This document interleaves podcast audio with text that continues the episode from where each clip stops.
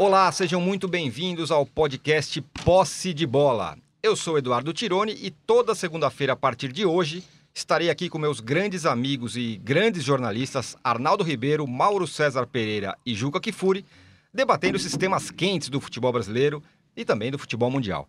No programa dessa segunda, 30 de setembro, a gente vai falar no primeiro bloco do Flamengo e do Palmeiras, os momentos dos dois times que disputam a liderança do Campeonato Brasileiro e também Libertadores e tal, no caso do Flamengo.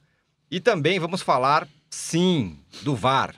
O Arnaldo arrepiou a espinha aqui na minha frente nesse momento, porque vamos falar do, do VAR. No segundo bloco, o tema vai ser Fernando Diniz no São Paulo. Será que vai funcionar?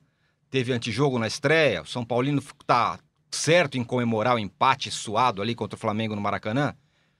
E por fim, no terceiro bloco, a gente vai falar do Corinthians que não encanta, não faz um jogo que todo mundo para para assistir, mas está lá brigando pelas primeiras posições naquele seu 1 zerinho, 1 a zerinho burocrático e na conta do chá todo, toda vez.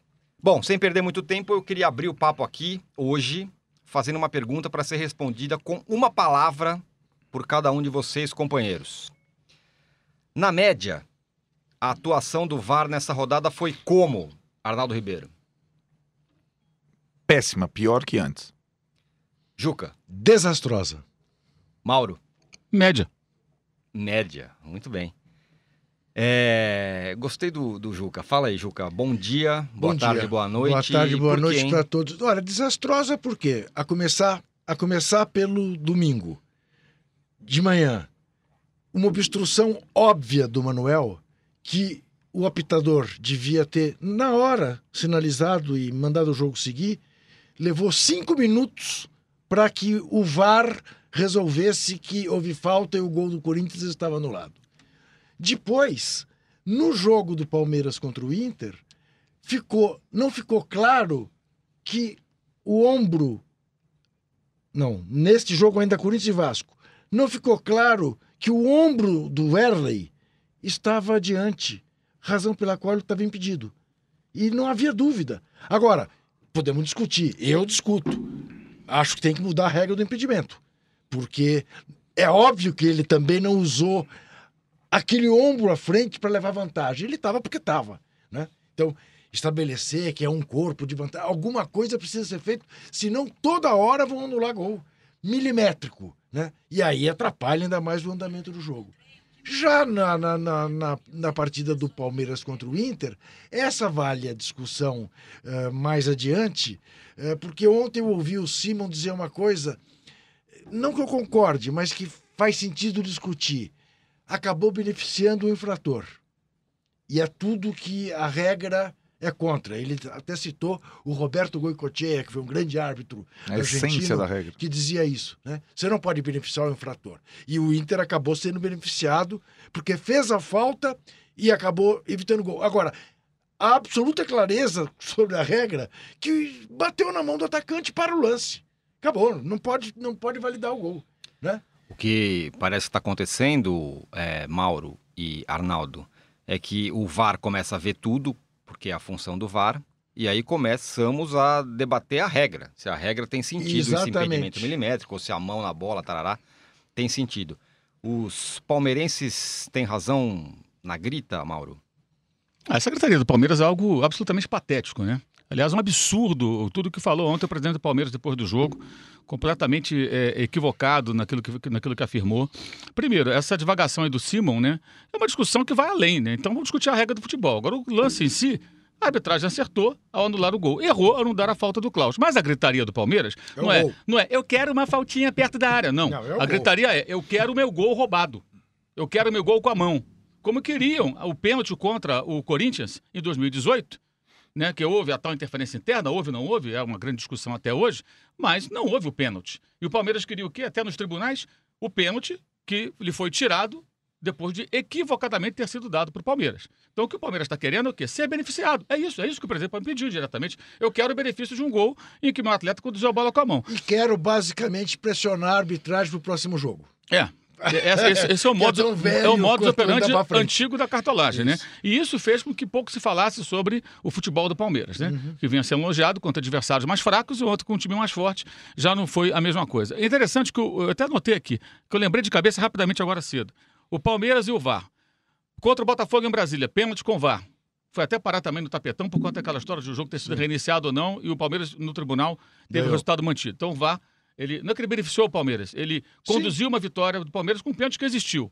Contra o Vasco, empate no, no Allianz Parque, também foi com o uso do VAR que o pênalti contra o time carioca foi marcado. Derrota para o Inter, aí foi o contrário. O Palmeiras foi beneficiado que o Inter fez um segundo gol legal e com o VAR anularam o gol do Colorado. E aí teve que bater pênalti, nos pênaltis aí sim o Internacional eliminou o Palmeiras. Contra o Godoy Cruz, um pênalti que também não houve, na opinião da maioria das pessoas, e que foi dado ao Palmeiras e que abriu o caminho para uma goleada fácil, mas estava 0 a 0 até aquele momento. É, então, assim, já tivemos várias situações. E vai ter, se você procurar também do Flamengo, do Inter, do Corinthians, do Vasco, você vai encontrar, todos os times têm Fluminense. Ontem o Fluminense, para mim, foi beneficiado. Eu acho que houve um pênalti para o Grêmio. Mas houve um jogo contra, o- contra o Goiás, na primeira rodada, por exemplo, que o Fluminense foi prejudicado com o VAR. Uma falta que não houve, foi marcada, e depois disso o, o- o- o Goiás fez o gol e venceu por 1 a 0 Então é, é uma, uma pressão que é uma coisa antiga que tem no futebol, e o mais incrível, porque isso é uma gritaria pelo nada. Porque é óbvio que a regra foi bem executada. Por isso que eu acho que o VAR foi, ele foi médio. Ele foi, a, a condução foi, foi para variar, ruim, demorada, mas no final acertou. Porque o gol do Erling estava impedido, porque demorando ou não, não validou o gol, o gol do Corinthians, né? Em que houve falta. É, aliás, o gol, é o gol do Corinthians O no gol começo do, do- jogo. isso, isso. É, é, Depois de- anulou o gol do depois Corinthians corretamente, corretamente também, também. por impedimento do... do, do, do- E errou a não dar a falta, mas o maior erro seria a validação de um gol, né? Em que o jogador conduziu a bola com a mão. Agora, já tivemos semana passada impedimento com o ombro do Som, jogador do Tottenham, do jogo contra o Leicester, estava 1x0 pro Tottenham. O gol foi anulado. E o Tottenham ainda tomou a virada e perdeu o jogo. Era 2 a 0 perdeu por 2 a 1 Tivemos o impedimento do Agüero também lá na Liga dos Campeões, que valeu a eliminação do time do Manchester Sem City dúvida. por um pedacinho do pé. E você vê a diferença de comportamento É, do Guardiola. As reações. né? Lamentou, mas, disse, É. mas foi justo. Todos eles ali, o Isso. pessoal do Tottenham também. claro. Agora, eu concordo que eu acho um exagero, eu acho também que a regra tem que ser discutida, mas é impressionante que essas discussões não tenham surgido antes, quando algumas equipes são eventualmente beneficiadas pela, entre aspas, justiça do VAR, né? Que ele se propõe a Aí, isso. ô Mauro, Aí é um quando caso... são prejudicados, acho que são prejudicados, tem esse tipo de reação Aí, sem ter sido aí prejudicado. é o caso típico do seguinte: entre mortos e feridos não se salva ninguém. Não. É apenas isso. Mas Só assim, isso, ó, vamos, vamos combinar o seguinte: é, o VAR amplifica essas coisas. É isso que a gente não entendeu quando o VAR surgiu. O VAR não vai dar justiça ao futebol. Um, não vai dar. Isso está claro agora no Brasil, isso é legal. Né? É legal porque as pessoas estão chegando a essa conclusão óbvia. O VAR não vai provocar justiça alguma no futebol. O VAR, é, não digo que o VAR tem camisa, como é a Mas como votação. não, Arnaldo? Nenhuma Acabou- justiça. Acabou Não, de não. mostrar que todos os lances o VAR acertou. Não, Não, acertou. Não, então, mas assim, o que eu tô querendo dizer assim, a- a- a o VAR no Brasil, é, ele é essencialmente caseiro e caça-pênaltis. É, a combinação, mudanças na regra, essa coisa ridícula da coisa da mão, mais VAR, mais a característica do futebol brasileiro, vai, vai tornando uma coisa insuportável. O que a gente está vendo agora é o VAR ser objeto de discussão que sempre houve quando dois times polarizam um campeonato. Essa briga Palmeiras e Flamengo ela já aconteceu Mas, lá mas, atrás. mas é unilateral. Sim, É Não, unilateral. não, sim, o agora- Flamengo teve um gol do lado contra o Internacional, perdeu por 2 a 1 que a bola tocou no cotovelo do Rodolfo. É verdade, Na sequência, o Flamengo fez o gol, Sim. foi anulado da mesma forma, ninguém reclamou, Uhum. nenhum dirigente do Flamengo foi espernear. Não que eles sejam perfeitos, não, antes que alguém ache que eu sou aqui o defensor. Pelo contrário, tem várias restrições aos cartolas do Flamengo. Mas naquele episódio, ninguém reclamou. Aceitaram, como o Guardiola aceitou, como o Pochettino aceitou. Mas o Palmeiras não aceita. O Sim. Palmeiras não se conforma, ele vai pro tribunal porque quer um pênalti que não foi. Ele quer um gol com a mão, levando a bola com a mão, quando a regra diz o contrário. Aí ainda há quem tente deturpar a regra. Aí, é aí é, é achar que nós somos todos os imbecis e vamos é, é, engolir qualquer historinha do Boitatá. Sem contar, Sim. sem contar a permissividade de vários colegas da imprensa de São Paulo que endossam esse discurso absurdo e a falta de perguntas minimamente contundentes de vários coleguinhas que estavam lá na linha de frente quando o presidente Palmeiras fez mais um pro- pronunciamento do que fez uma entrevista. Ele só falou e ninguém questionou, ninguém pegou a regra. Mas, presidente, olha aqui. Claro. Aí é muito fácil, né? É, eu, eu acho que isso tudo está acontecendo ah, em relação à questão da postura da cartolagem palmeirense. Isso não é a primeira vez que acontece. É, é muito. Eu acho que agora ah, o Palmeiras tem hoje um treinador que tem um pouco esse perfil, a diretoria que tem esse perfil. E acho que isso vai acontecer de lá e e de cá, talvez, é, quem estiver disputando com o Palmeiras, com o VAR amplificando essa situação. Para mim, é, e aí você vai perguntar, qual que foi a atuação do VAR no jogo do Flamengo dessa semana? É, não teve praticamente, né? Que foi a questão lá, a discussão do, do pisão do Gabigol. No Brasil, raríssimos árbitros, isso também sempre existiu, tem um critério que independe do VAR. É, O, o andamento, a condução que eles dão às partidas independe do VAR. Dá pra contar nos dedos. Curiosamente, são dois Rafaéis, entre aspas. Rafael Klaus, Rafael Trace, que apitou o jogo São Paulo e Flamengo. Eles se julgam é, capazes de conduzir uma partida sem a interferência de 10 mil opiniões. Eu prefiro. Eu também Eu prefiro. Porque o que a gente está no Flamengo e, Palme- e São Paulo que a gente vai discutir é jogo de um, estratégia de outro, não sei o que do outro, não sei o que. A praga do árbitro, ele não tem a presunção de ficar consultando 10 mil coisas e parando o jogo qualquer hora. Sabe o que aconteceu no Flamengo e São Paulo? Mil vezes. Teve toque de mão, teve empurrão, teve chute na cara, teve tudo no futebol. Se o, se o Trace chegasse e parasse o jogo pro chute da bola do Reinaldo na cara do Everton Ribeiro, pro encontrão do outro não sei o que lá, pro outro chute do Gabigol, a gente teria mil discussões sobre o VAR como a gente teve no Internacional Pois é, Palmeiras. pois é, mas- Depende do árbitro. mas ainda o VAR pegando só estraga. Ainda a pegando a consulta do carona, só estraga. pegando a carona na entrevista do presidente do Palmeiras, quando se faz referência, e o Mano fez também, ao fato de que o Gabigol deveria ter sido expulso porque pisou no Daniel Alves, um, esquecem que o Bruno Henrique fez pior no Arrascaeta no jogo Flamengo e Palmeiras. Dois, eu olho aquele lance e tenho clareza que o, o Gabigol não tinha onde apoiar o pé e a perna do Daniel estava embaixo do pé dele. Ele tira o pé, não força o pé.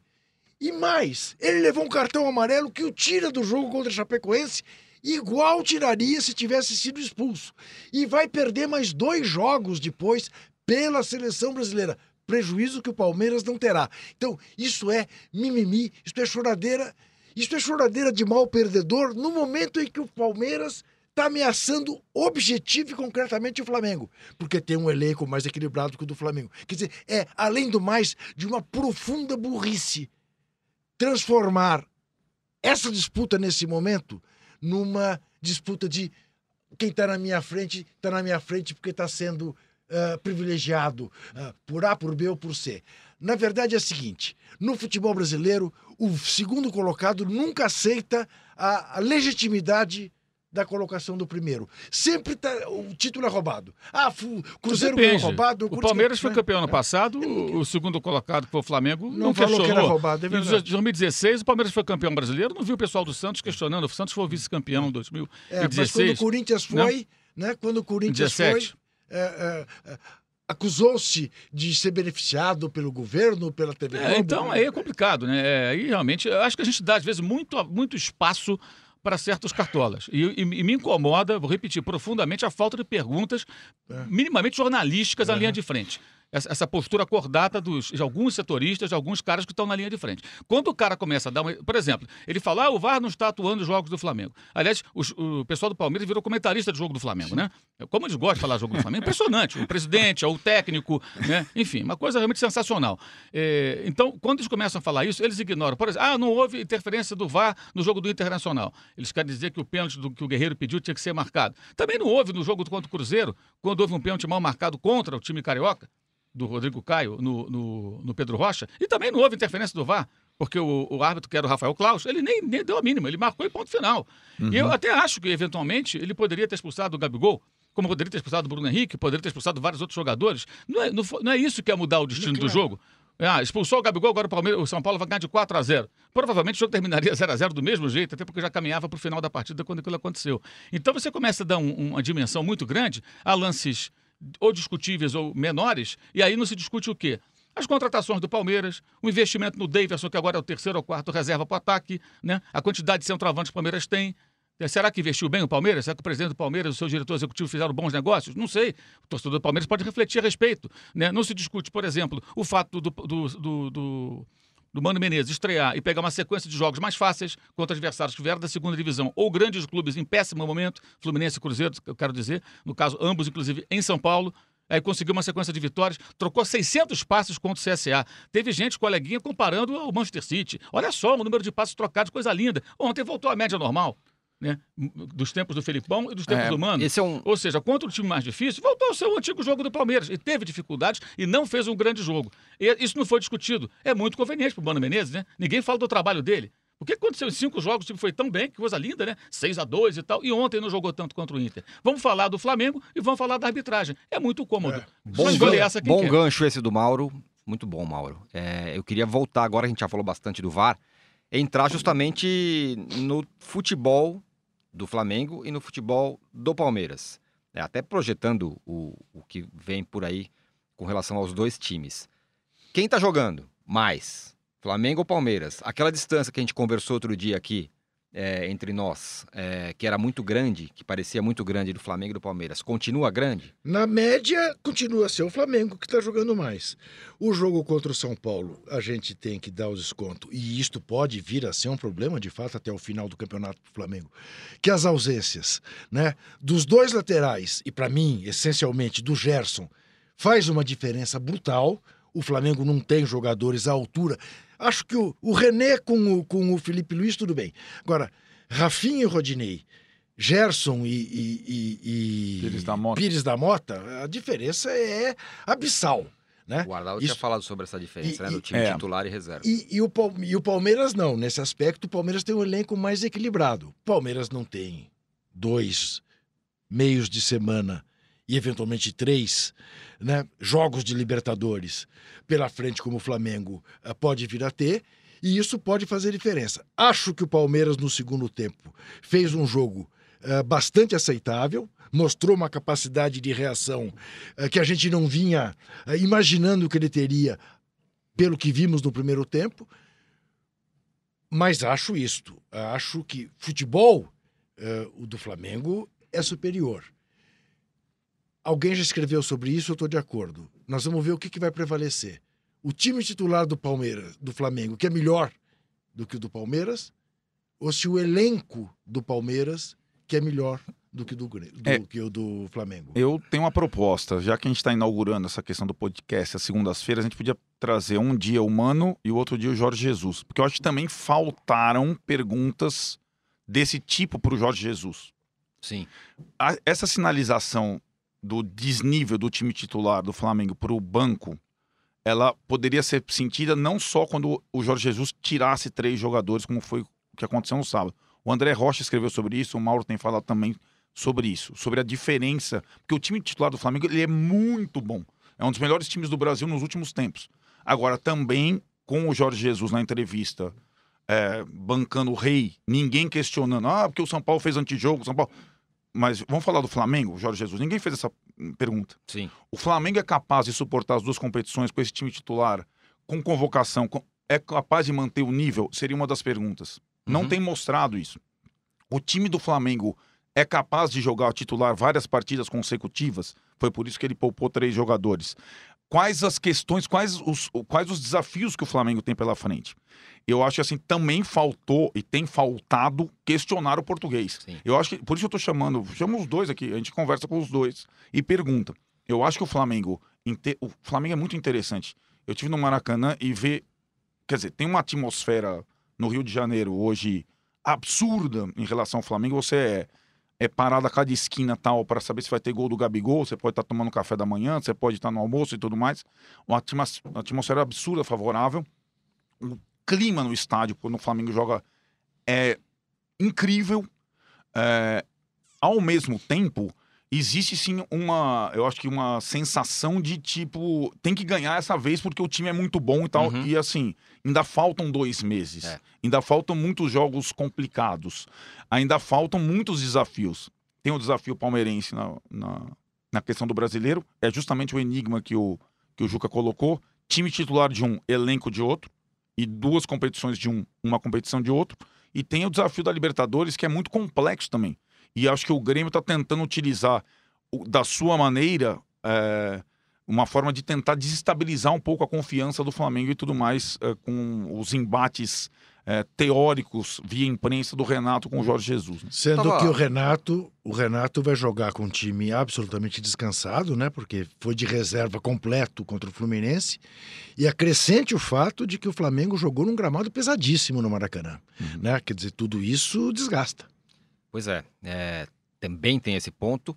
E com relação ao, ao Jorge Jesus e, e passa, quero passar a bola para o Mauro, é, o Jorge Jesus ficou focado na questão do antijogo, do que o São Paulo fez, o que o São Paulo não fez, que fez muita falta e tudo mais. É, mas assim, isso foi determinante para o Flamengo ter jogado o que jogou, não ter passado pelo São Paulo? Eu acho que não, acho que foi mais. O Flamengo, é, a pontaria não estava das melhores. O São Paulo até teve chance de, de, de- de fazer gol. Enfim, acho que foi um jogo um pouco abaixo do normal. Claro que pelos, pelos desfalques também. O que, que você acha, Mauro? Bem, eu acho, primeiro, assim, acho que eu não concordo com a comparação do- da entrevista do Mano do Jorge Jesus.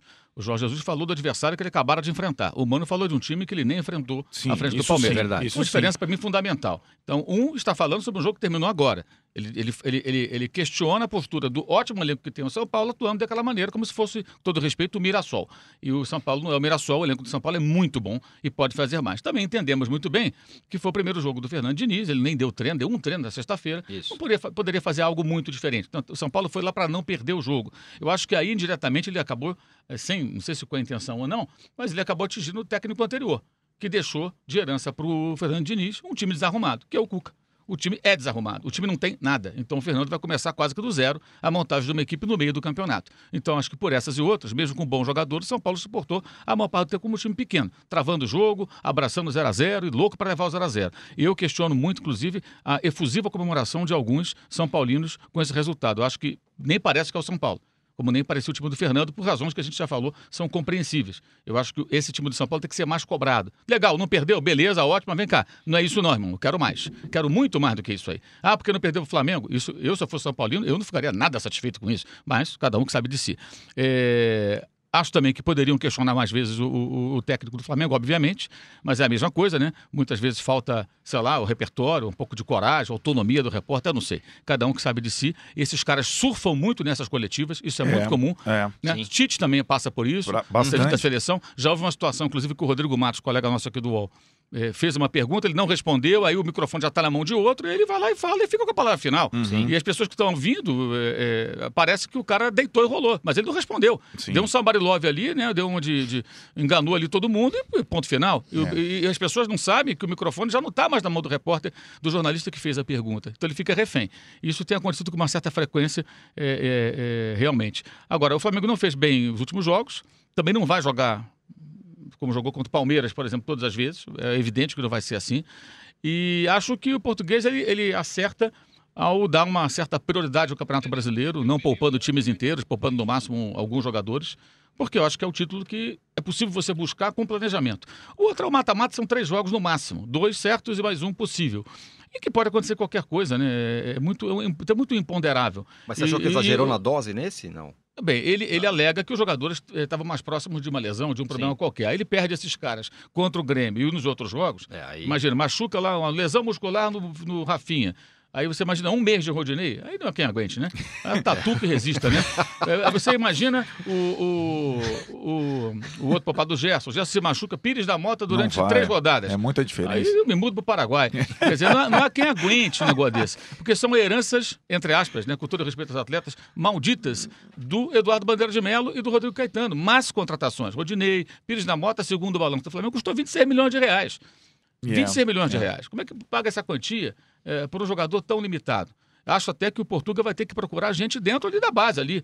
O Moura, outros jogadores que já entraram bem, Para manter a característica, né? Exatamente, saída Porque- de bola fica muito ruim. É, é, Aí alguém, vai, muito. aí alguém vai dizer, ah, mas então o Abel não tinha esses caras, por isso o time não funcionava. Não, o Abel ganharia esses caras e sabia que o Rafinha estava bem encaminhado, né? E que mais contratações seriam feitas no E meio do mais ano. do que isso. E ele barrava a Rascaeta. Isso, mais do que isso. Ou seja, Ele É. tinha alguns e não e- usava e, junto. E não usava, ele não fez nem do meio para frente, que não. essa turma já estava lá, o time funcionar. Então o questionamento do Abel é outro. Provavelmente, talvez ele falar, o Gerson não pode jogar junto com não sei quem, com o Isso, Arão, e o Gerson ia ser banco. É. Sei lá, você botava como, a Rascaeta no como eu banco. não aceito que se diga, ah, mas o Gerson acabou entrando e não jogou bem.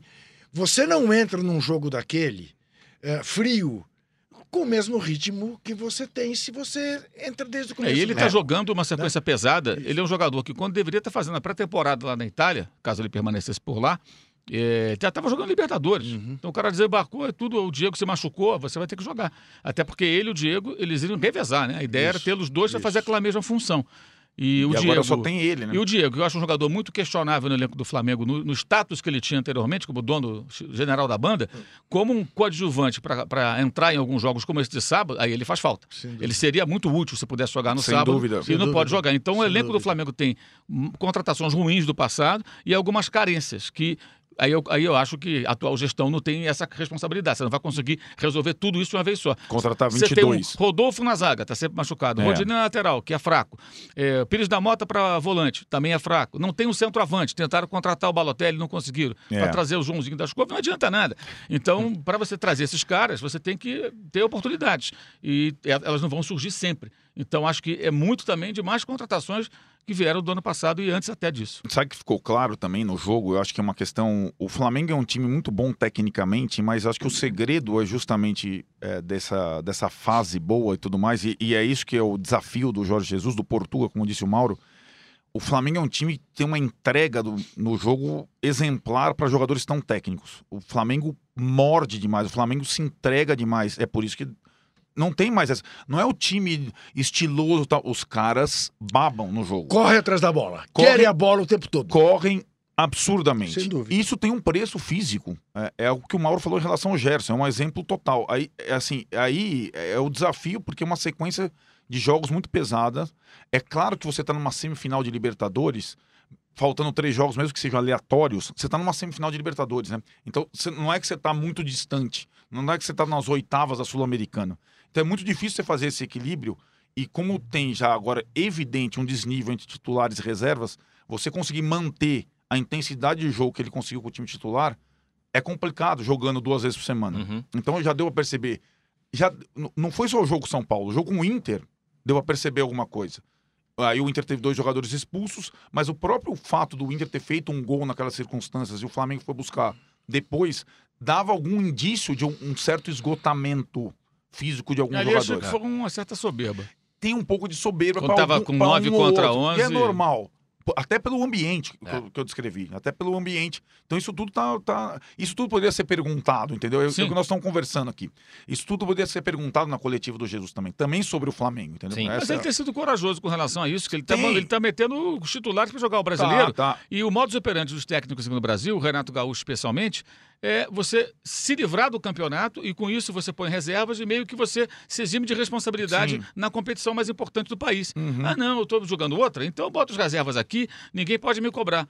Que é outra coisa que poderia cobrar. Por que, que você não põe times mais fortes? Mas ninguém Sim, fala. sim, não, sim. não, ele está priorizando a outra competição. Pô, mas é muito cômodo. Isso aí me lembra a época em que o Mundial de Clubes era no final do ano e a Libertadores terminava no meio do ano. O time ganhava o Campeonato Brasileiro, meses a, sem a fazer Copa nada. Libertadores, aí ficava sem fazer nada. É. Nós estamos nos preparando. Que é a melhor maneira de se preparar do que jogando bem, Sim. vencendo os jogos. Claro. E você chegando na ponta dos cascos em dezembro para enfrentar sabe-se lá quem. Mas não, essa- os caras botavam o time para ficar Agora, no- essa é uma crítica que o Jorge Jesus recebia, inclusive em Portugal, né? De uma perda de título do Benfica, exatamente por não poupar, jogar na, na liga e jogar no campeonato com o mesmo time, com o mesmo time, desgastar demais o time.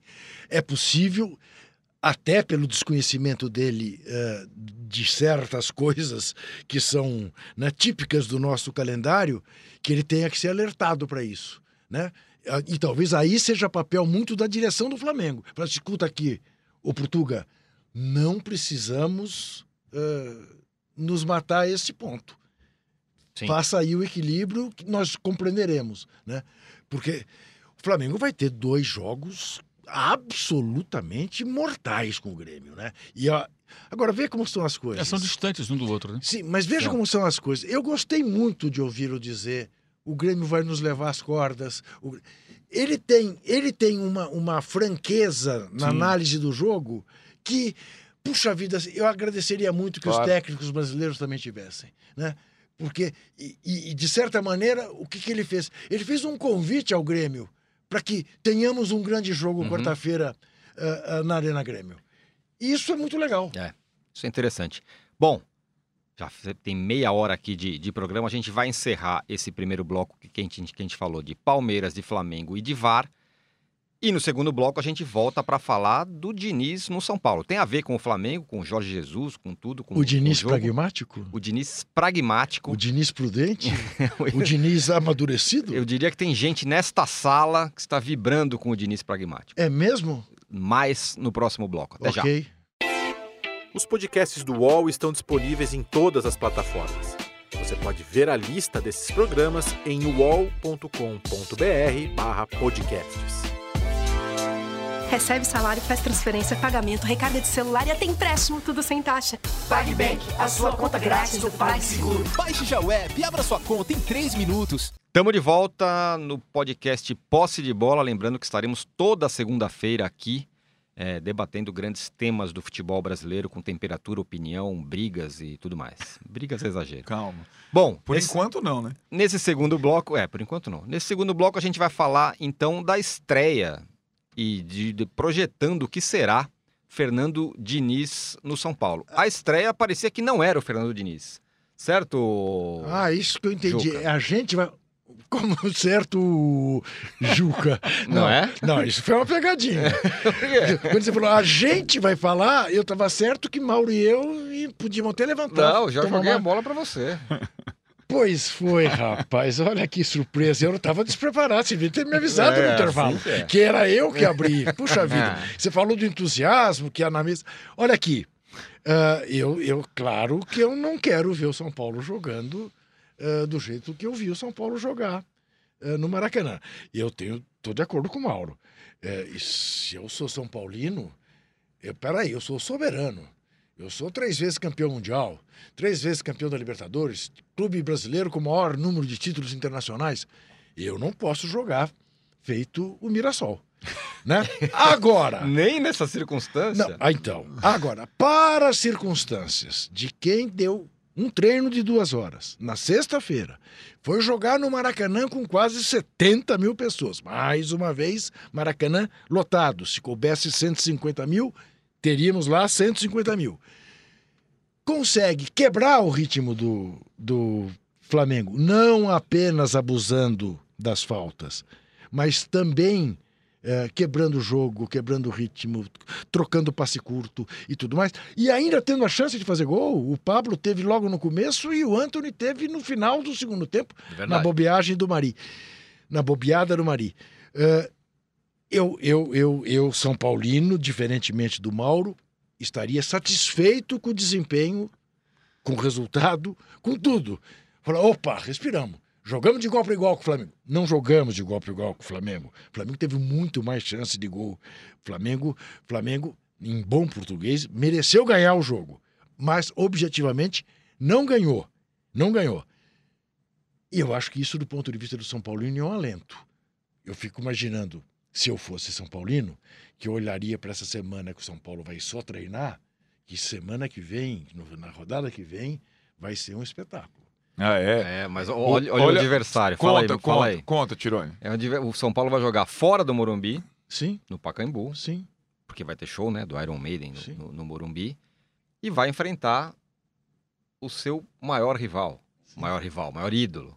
Rogério Ceni é, reestreando. É, eu acho que no, se no assim, São Paulo. Fernando Diniz. Vocês dois sabem que o São Paulo tem mais títulos no Pacaembu do que no Morumbi. Tudo bem, mas não é a casa do São Sim. Paulo. Embora o São Paulo seja um dos piores mandantes, Morumbi esse ano não está fazendo isso, nenhuma isso diferença. Que eu ia falar. Mas assim, é, não deixa de ser curioso. O Fernando Diniz estreia contra o Flamengo com um dia de treinamento, que ele tem um histórico nesse ano contra o Flamengo, certo? É, contra o líder do campeonato e a segunda partida, a partida em casa, é contra o Rogério Senna. Digamos que, que seja um desafio legal para ele no início. Agora, assim, eu, é, historinha rápida. Eu, Tirone, vamos um áudio, um áudio, não um vídeo para o canal do Mauro depois de São Paulo e Goiás, onde a gente é tinha a convicção, de que o Cuca... convicção que o Cuca sairia. Eu até falamos. O, o São Paulo quase foi demitido durante o jogo contra Sabe aquela partida assim, você vai ao estádio e fala assim, os caras eh, derrubaram o Cuca hoje, entre aspas, estava na cara. Não ia ficar contra o Flamengo, a gente já sabia. Ah, se vai ser Mancini e tal. Aí vou pro Rio de Janeiro, quinta-feira. Aí, ó, Cuca caiu, eu já sabia. Beleza, qual que é a próxima? A ah, Mancini dirige contra o Flamengo. Aí dá cinco horas depois, passando da quinta para sexta, depois que o Oswaldo e o Ganso passaram no braço e tal. Fernando Diniz é o novo técnico de São Paulo. Aí depois, já na, na madrugada de sexta-feira, Wagner Mancini não fica. Aí eu, eu acho que o plano era Mancini contra o Flamengo, preserva o Diniz, Diniz estreia em casa contra o Fortaleza, que ainda não tinha o Sene. Pois é, o Diniz, é, o Mancini esperneou com a, com a maneira como foi aquilo, largou e o Diniz teve que estrear contra o Flamengo. Esse foi o contexto. O Diniz que a gente conhece esteve no Maracanã, o time que ele normalmente arma, por 10 minutos. Cinco. 5, 8. Do começo É. do jogo. A do jogo marcação, ali, né? pressão e a tentativa de sair jogando. E aí, o jogo fez com que o Diniz e o São Paulo virassem um time pragmático. É, e aí eu acho que o Fernando Diniz tem o grande desafio barra oportunidade da vida dele. Ele nunca, Nunca. Teve um Nunca. elenco desse, desse porte na mão. mais que isso, ele nunca teve sucesso num clube grande. Né? Hum. Ah, eu fiz um bom trabalho no Atlético, fez, mas quase caiu para a segunda divisão. Fez um bom trabalho no Fluminense, fez, mas quase caiu para a segunda divisão. O São Paulo tem pontos tais nesse campeonato que não vai cair para a segunda divisão. Mas o São Paulo tem o objetivo de pelo menos chegar à Libertadores.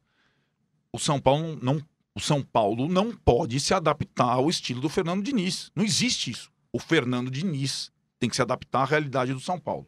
E aí acho que tem uma coisa que exemplifica isso. Os dois zagueiros do São Paulo, Bruno Alves e Arboleda, que foram os melhores jogadores em campo contra o Flamengo. Os dois jogadores são os melhores zagueiros caçadores do país. Você coloca o Gabigol, o Bruno Henrique, qualquer um para correr, eles chegam na frente, eles desarmam, eles brigam. Agora, pede pros caras sair jogando. É, não, dá. sabem. Não, Os caras não sabem. Tentou, tentaram duas vezes, foi uma lambança desgraçada. Foi o né? início do jogo. Início do então, jogo. assim, isso que eu digo. Quem tem que se adaptar ao elenco do São Paulo atual é o Fernando Diniz. Ele, o Fernando Diniz não é ninguém. Ninguém. O São Paulo, qual que é o time que você falou? Campeão do quê? Do mundo. Não me lembro. Não sei o quê. O Esqueci, Fernando Diniz não é esqueci. ninguém na fila do pão. É Mas zero. Você, você acha que ele vai botar o São Paulo para sair jogando no chutão porque os zagueiros não sabem trocar Não, passe? eu acho que assim, é, existe- existem outras maneiras de você é, Sair sair, jogando. jogando. de acordo com as questões, as características do seu elenco. O São Paulo tem volantes que sabem sair jogando. Tem Aliás, o tem tem o Tem Hernandes. Sim, mas a, bola, mas a bola vai passar no pé, no pé da zagueirada, isso não tem jeito. Pois é. Então, assim, eu acho que assim, o time, até ele ter zagueiros que tenham outra característica, Mas não tem- vai ser agora. Mas tem consegue zagueiro dar lá, passe. mas Se- tem... For treinado, Não, consegue passar. Mas tem zagueiro lá. Não só, não. Um passe de dois metros o cara consegue. Mas o assim, Anderson Martins, mas acho que Mas, ele assim, joga menos Mauro, do, que, o, do que o o Bruno. Bruno tem quase 30 anos. Ele não consegue passar. Eu, eu já vi o Bruno jogar mil vezes. Ele não consegue passar. Agora ele é um bom, ele é um bom marcador. Sim, Mas ele e o Anderson Martins? O Anderson Martins, ele é um bom passador, só que os outros dois são melhores zagueiros que ele. Isso que eu Sim. falo, entendeu? Tá. Eu acho É. que assim, tem, tem um pouco de.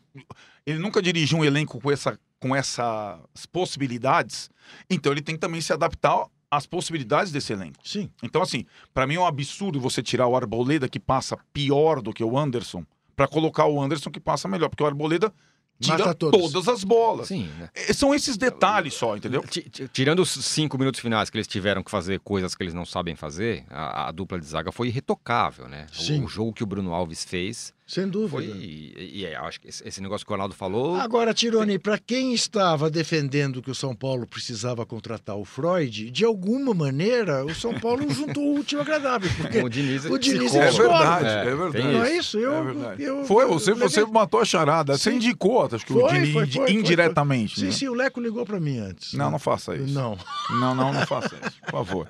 É, essa é a dúvida, né? O Diniz, o Diniz vai. é, o Diniz, eu sempre, sempre digo, acho que a grande e maior chance da vida dele já foi, que era no Atlético Paranaense. Ele tinha todas as condições e, e menos pressão. E não conseguiu. Depois teve o Fluminense com todas as questões e agora tem o São Paulo. Melhor elenco que ele pega na vida, melhor É. elenco que ele pega na vida. Sem dúvida. Sem dúvida, né? Com jogadores estrelados e tal, caras bons, enfim. Só que, Com o beneplácito deles na entrada, né? Ao que tudo indica, que dizer, quiseram o indicaram e. E o quanto o Daniel Alves correu no jogo Sim. indica Ah, que, ele que realmente, correr, né? que ele realmente É, participou dessa decisão. Depois dessa, ele tinha que correr, né? Depois de tu- tudo que, que foi dito.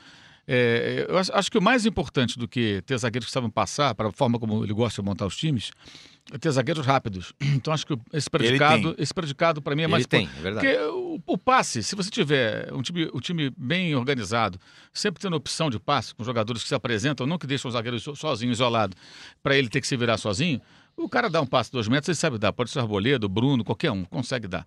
É, não é tão complicado assim. Eu acho que é mais a questão do jogo coletivo. Agora, no Atlético, ele não tinha zagueiros rápidos Uhum. e jogava com o time lá na frente, a chamada linha alta. Aí é complicado, você não tem recuperação. É verdade. Acho que ali ele cometeu um erro. Ele insistiu é, com um elenco que não combinava com essa proposta. O São Paulo acho que até está mais próximo disso.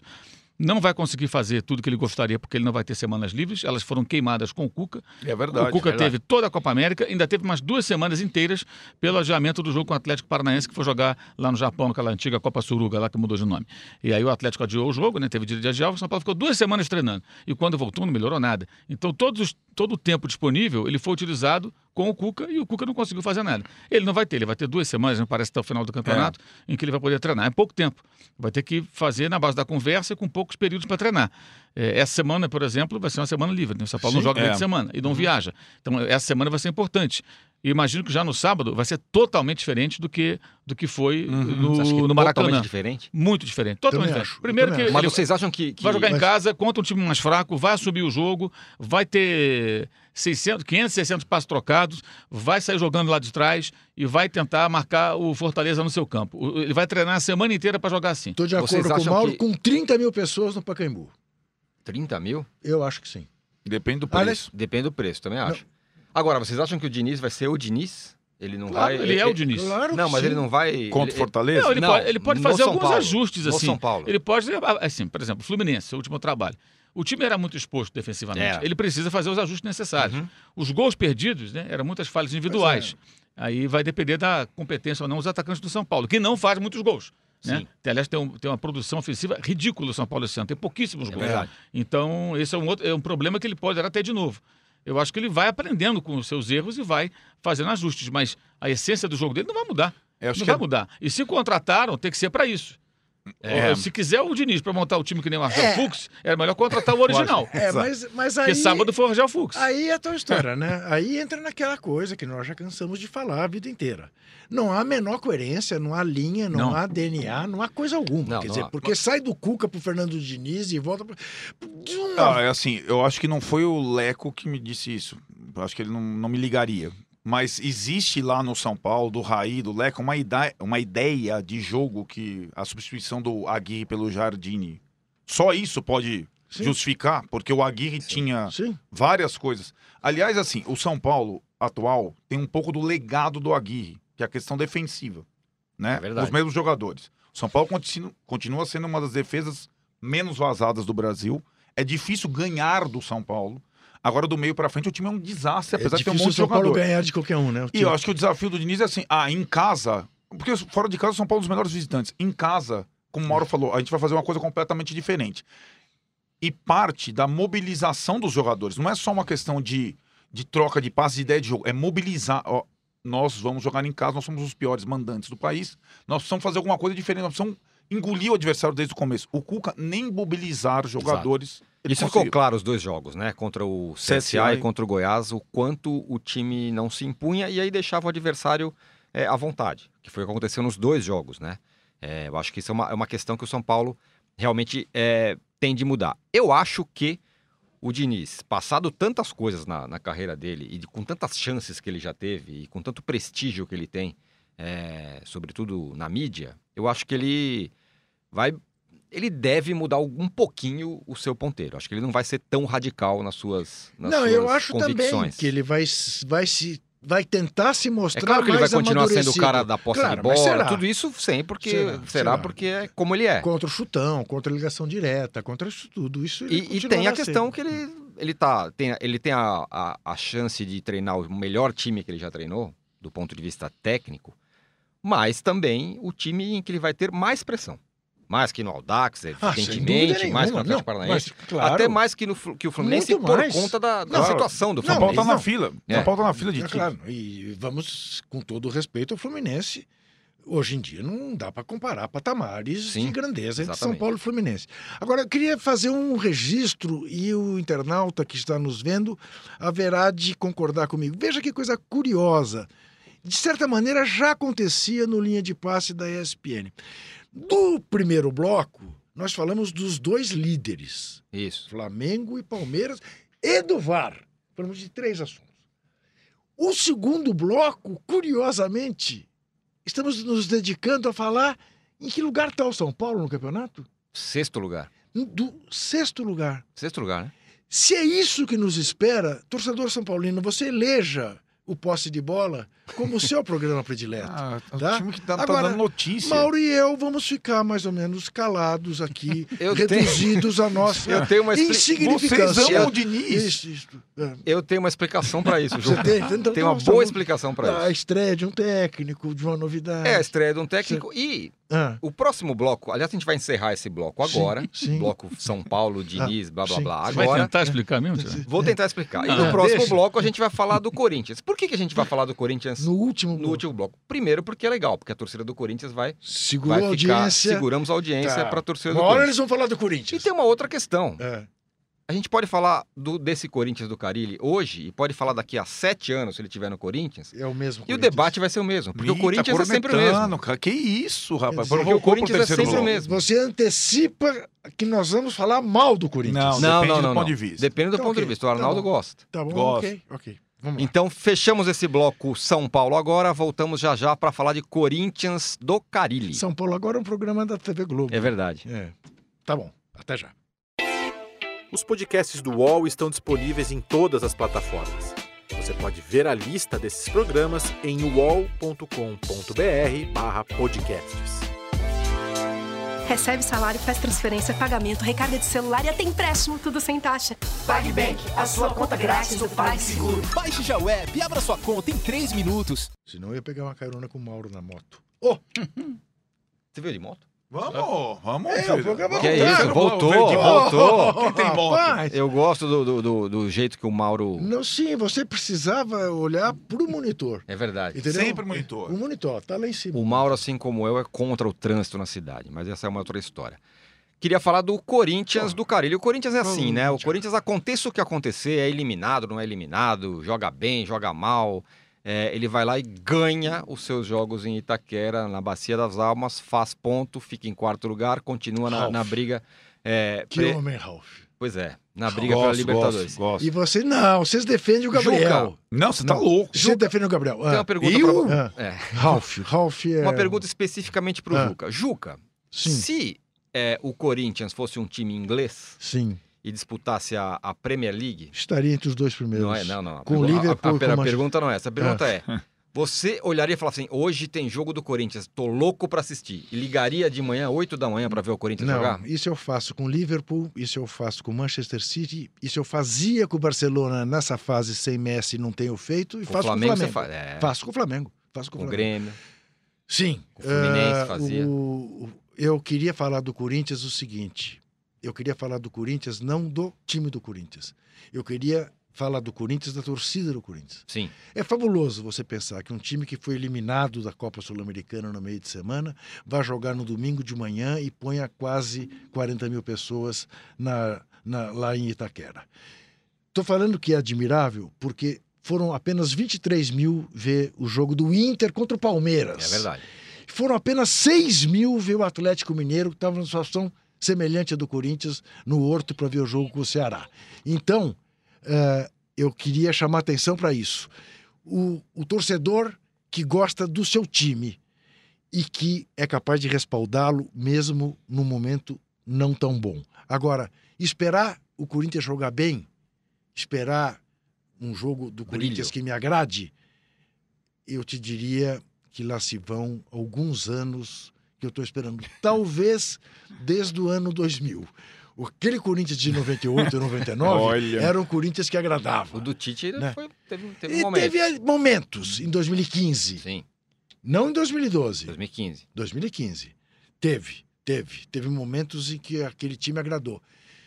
Um jogo em especial contra o Atlético Mineiro no Horto, que foi um espetáculo. Mas não é, não é, não é o padrão realmente corintiano. É triste ver. É triste. O jogo ontem, o primeiro tempo do jogo ontem foi desesperador. Desesperador. Eu dou desconto que o jogador não gosta de jogar às 11 da manhã, embora a torcedor adore, mas realmente aquele primeiro tempo foi uma coisa assim que, olha, só corintiano para aguentar ver até o fim. eu estive lá ontem, né? Fazendo um jogo pela Rádio Bandeirantes e o primeiro tempo, no final, os minutos finais, parte da torcida do Corinthians já estava irritada e até vaiando algumas jogadas, não o time em si, mas vaiando algumas situações, né? Que foram vários passes errados, Deus inversão de bola, que a bola sai pela lateral, o cara não consegue dominar, o outro vai dar um passe, a bola passa a dois metros, e aí perde o controle da bola, ela sai pelo lado do campo, dos dois lados, né? Agora, o que me chamou a atenção negativamente ontem, o, o Carilli tem dito isso, ele tem tentado fazer o time jogar de forma mais ofensiva, tentado fazer o time vencer o jogo, mas ontem o que aconteceu? O Vasco foi a Itaquera para não perder. E o Corinthians aceitou aquilo e ficaram os dois ali. Não, tudo bem, beleza aí, como é que você tá? Ah, vamos ficar aqui então.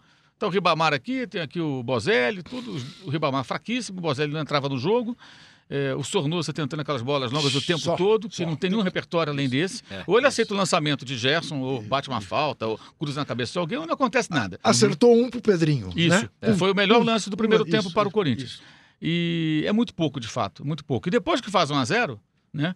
Aí méritos do Bozelli, né, que fez um ótimo trabalho de pivô ali, preparou para o Ralf. Ralf acertou o chute que eu acho que era até defensável se o goleiro tivesse ido melhor na bola, mas foi um bom chute. Quase 500 jogos, décimo gol dele, irmão. É, ele, Não ele é- quase não, não chuta é no dele. gol. E outro foi bem, ele foi o cara que mais desarmou, mais interceptou bolas, ele fez uma ótima partida dentro daquilo que ele pode apresentar e ainda fez um gol. Então, É. que não é exatamente é, é, a missão dele em campo, né? Então, quando o Corinthians faz o gol, é isso que eu não me conformo. Faz o gol, ataca para fazer o segundo. Não, aí já volta, recua, É. chama o Vasco. Aí o Vanderlei Luxemburgo, que estava adorando 0x0, começa a botar Marrone, é, é, Cleiton, que foi do Corinthians, mas botar jogador no ataque.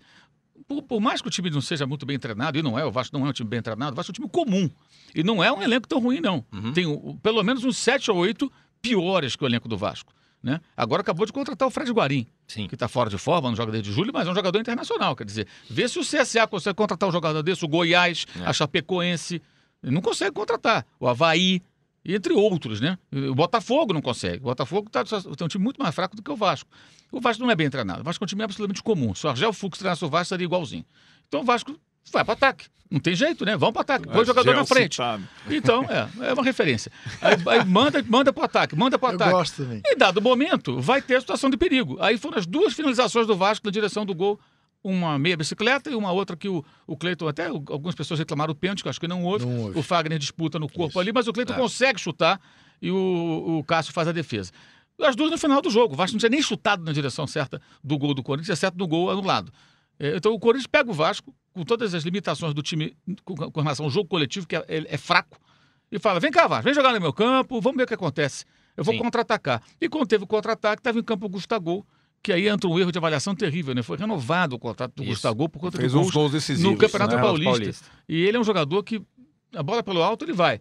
Pelo chão é uma coisa. Ele armou ontem um contra-ataque para o Vasco É. e depois perdeu um gol porque era para chutar de primeira. Ele tentou. Quando tentou dominar a criança, a incompatibilidade entre ele e a bola se apresenta de uma forma assim tão escancarada. Ela fala, você não. E, E- ela escapou ali E dele. depois, quando ele pega o rebote, em vez dele centrar para trás. o Jadson estava chegando. não, ele tenta, desequilibrado, ele, ele se livra da Ó, bola. Juca, sou, só pra você saber bem, Ralf. eu sou fã do Ralph. Eu também. A maior vaia que eu tomei na minha vida não foi aqui na, comentando, foi quando eu entrei no lugar do Ralph numa partida de futebol. Os caras queriam me matar. E não foi mal, não, hein? Mas tudo bem. Como é que é? Parênteses podia- feito. Eu Uma substituí pelada. o Ralph Uma numa pelada, Ah, cinco não, dias aí- depois ele ter sido campeão mundial contra o Chelsea. Então os caras queriam ver o Ralph, eu entrei no lugar dele e tomei uma vaia. Mas tudo bem. Esse é um parênteses feito. O Corinthians, o É Corinthians lembra um pouco. programa é sério. o Corinthians atual lembra um pouco, um pouco o São Paulo do Murici, certo?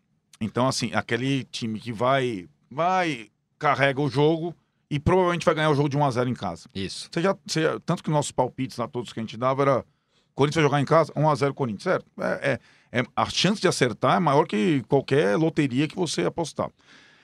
Chega um momento, sobretudo se o time começa a vencer títulos, como é o caso do Corinthians nos últimos anos, que o torcedor quer mais. É, pergunta pro torcedor do São Paulo agora se ele não queria o São Paulo do Murici ganhando de 1x0 ganhando o campeonato. Queria. Total. A- aí é uma, uma questão Peraí, assim, deixa eu perguntar. você não pode sair da... Você do- gostaria de ver o São Paulo do Murici ganhando o campeonato? Eu gostaria de ver o São Paulo ganhando algum título. É, o Corinthians... Você? Sim. O Não, Corinthians não, não, está na fila como o São Para Paulo. atender o pedido de vocês. é. O Corinthians não está na fila Sim. que nem o São Paulo. É. né? O Corinthians, é, eu acho que isso começa a provocar no corintiano um desejo de quero De mais, fazer mais. quero mais. Eu, essa coisa Não, que tá, claro. tá se avizinhando, né? Então assim, ah, já, já chegou. já chegou, chegou, é. dá para sentir isso. Sim. É mais ou menos o que eu via no São Paulino lá com a barriga cheia Depois do tricampeonato brasileiro. Ah, pô, mas ganhar, jogar pelo 1x0, então não sei o quê. Dá pra fazer Mas mais. Isso aí fica claro quando o Cruzeiro elimina o São Paulo em 2009 na Libertadores, o Muricy cai. E o Muricy Isso cai, aí. exato. Não só pela eliminação, mas aquela forma de jogar, já- Isso. naquele momento ela já, Já tava já, no- já demonstrava desgaste. É, o que de porque certa tinha bons maneira, jogadores. o que de Exato. certa maneira aconteceu com o Mano Menezes no Cruzeiro. Agora. Também. Também, também sim. Também. Não, É verdade, isso mesmo. Também, coxa, com esse elenco, esse joguinho curto, deixando pros, decidindo os pênaltis. Tem uma hora tem um basta, né? não O chega, torcedor quer, claro. quer Mas uma- o, o, o Fábio Cara ele tem tentado, ele não consegue, é diferente. É, é, ele, ele não está abraçado dessa forma de jogar. Já tentou de várias formas. Aí eu acho que já falei isso antes, vou repetir. Eu acho que aí a questão são as referências que ele tem como técnicos. Mano Menezes e Tite. Uhum. Os caras que constroem o time pela defesa. Então ele é um bom técnico para times que jogam na defesa, mas falta a ele inspiração. Eu acho que ele deveria dedicar as férias dele, os períodos que ele tiver livre, a, a ler, procurar, conversar, conhecer pessoas que possam servir de referência para ele com outra proposta de jogo. Incrementar o Sei lá, vai repertório. bater um papo lá com Jesus lá nas férias, lá em Portugal. Deve, deve, lá deve estar uma mansão lá em Lisboa, na praia, É, sei lá onde. Deve ficar lá, vai lá conhecer o Jesus, vai conversar com o Sampaoli, é, vê se o Bielsa não quer trocar uma ideia com ele lá na Inglaterra. Estou citando aleatoriamente alguns nomes em tom de brincadeira. É, procurar caras que possam. Sabe, é, passar para ele alguma coisa. O Tite passou por isso. Quando o Tite Você melhorou acha como que técnico, ele ele, foi tem- em busca disso. Você acha que ele tem elenco para isso? No grupo do Corinthians? Para Tem, jogar né? mais, tem. Tem, também acho. Acho que tem, por exemplo, eu não entendo. Ontem, ontem até ficou numa rusga dele com o Matheus Vital, né?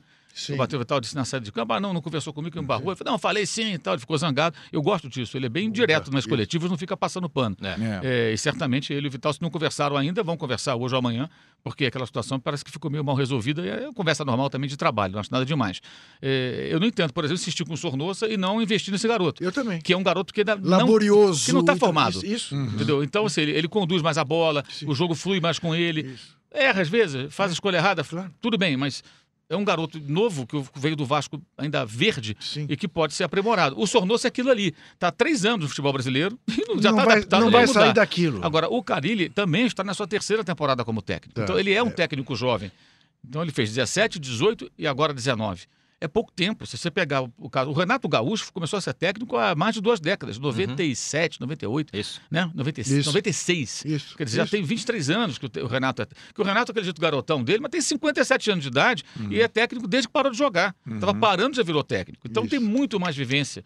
O cara ele não tem, ele foi auxiliar durante uma década ou mais E até. a declaração é muito infeliz, né, Mauro? Porque, entre outras coisas, se ele imputa a eliminação do Corinthians ou a derrota para o Independiente Del Vale lá em Itaquera, a, a, a inexperiência de alguns jogadores, a pergunta que deve ser feita é: por que você escalou esses jogadores se você tinha jogadores mais experientes para Claro, escalar? claro. Né? Quer dizer, não foi feliz. Né?